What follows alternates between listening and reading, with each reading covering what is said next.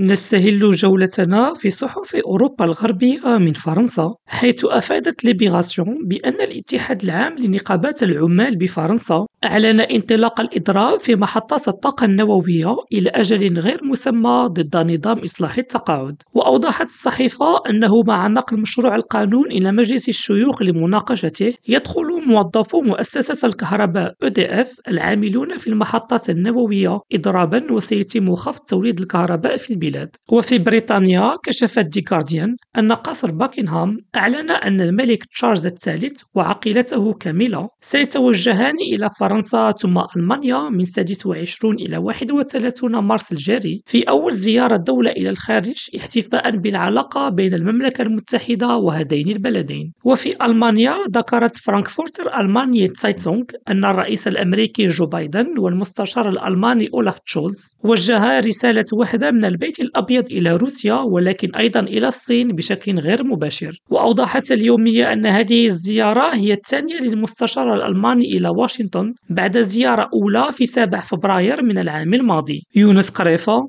ريم راديو إسطنبول.